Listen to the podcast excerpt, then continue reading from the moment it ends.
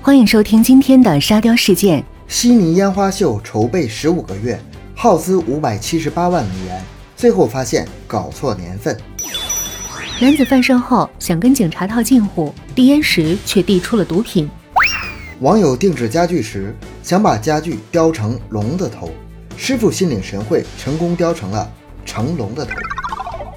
男子醉驾撞护栏后返回现场，对着护栏鞠躬道歉。对不起，把你们撞坏了。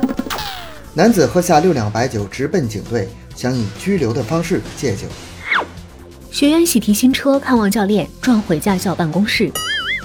小偷入室盗窃，结果打游戏太投入，忘记是来偷东西。男子为了防止朋友酒驾，放了一把火，把车给烧了。今天的内容就播放到这里，感谢大家的收听，咱们下期再见。